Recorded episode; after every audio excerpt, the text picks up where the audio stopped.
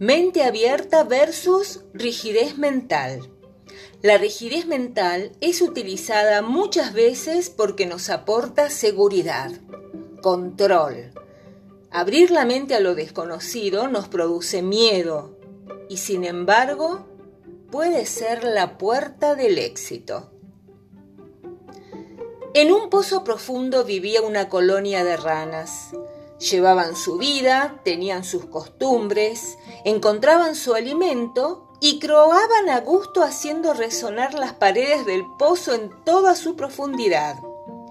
Protegidas por su mismo aislamiento, vivían en paz y solo tenían que guardarse del pozal que de vez en cuando alguien echaba desde arriba para sacar agua del pozo. Daban la alarma en cuanto oían el ruido de la polea, se sumergían bajo el agua o se apretaban contra la pared y allí esperaban conteniendo la respiración, hasta que el pozal lleno de agua era izado otra vez y pasaba el peligro.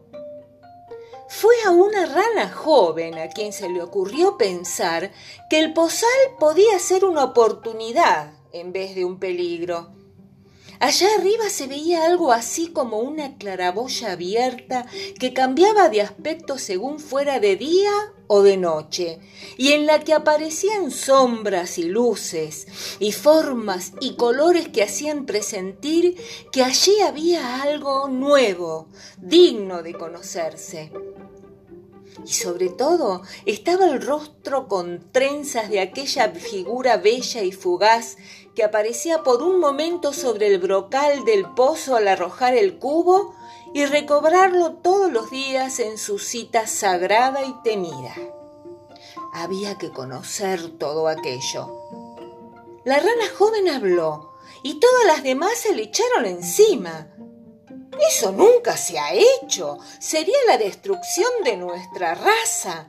El cielo nos castigará. Te perderás para siempre. Nosotras hemos sido hechas para estar aquí y aquí es donde nos va bien y podemos ser felices. Fuera del pozo no hay más que destrucción absoluta. Que nadie se atreva a violar las sabias leyes de nuestros antepasados.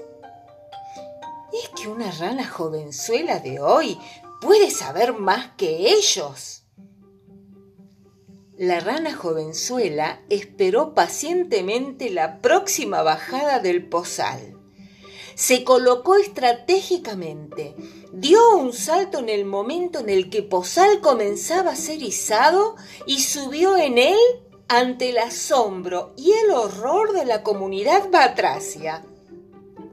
El Consejo de Ancianos excomulgó a la rana prófuga y prohibió que se hablara de ella había que salvaguardar la seguridad del pozo.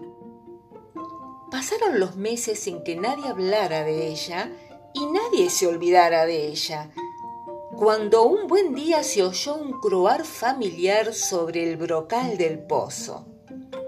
Se agruparon abajo las curiosas y vieron recortada contra el cielo la silueta conocida de la rana aventurera.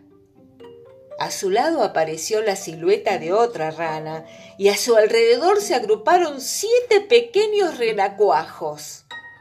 Todas miraban sin atreverse a decir nada cuando la rana habló. Aquí arriba se está maravillosamente. Hay agua que se mueve, no como allá abajo, y unas fibras verdes y suaves que salen del suelo y entre las que da gusto moverse y donde hay muchos bichos pequeños, muy sabrosos y variados, y cada día se puede comer algo diferente. Y luego hay muchas ranas de muchos tipos distintos, y son muy buenas. Y yo me he casado con esta, que hasta aquí a mi lado, y tenemos siete hijos y somos muy felices. Y aquí hay sitio para todas, porque esto es muy grande y nunca se acaba de ver lo que hay allá lejos. De abajo las fuerzas del orden advirtieron a la rana que si bajaba sería ejecutada por alta traición. Y ella dijo que no pensaba bajar y que les deseaba a todas que lo pasaran bien y se marchó con su compañera y los siete renacuajos. Abajo en el pozo hubo mucho revuelo y hubo algunas ranas que quisieron comenzar la propuesta, pero las autoridades las acallaron enseguida. Y la vida volvió a la normalidad de siempre en el fondo del pozo. Al día siguiente, por la mañana, la niña de las trenzas rubias se quedó asombrada cuando al sacar el cubo con agua del pozo vio que estaba lleno de ranas. En la lengua clásica india, que se denomina sánscrito, hay una palabra compuesta para designar a una persona estrecha de miras que se conforma con oír lo que siempre ha oído y hacer lo que siempre ha hecho, lo que hace todo el mundo y lo que según parece han de hacer todos los que quieran seguir una vida tranquila y segura. Es una palabra compuesta. Es rana de pozo, Kup Manduk, y ha pasado del sánscrito a las lenguas indias modernas en la que se usa con el mismo sentido. A nadie le gusta que se la digan. Aún así, el mundo está lleno de pozos y los pozos llenos de ranas. Y niñas con trenzas rubias siguen llevándose sustos de vez en cuando por la mañana.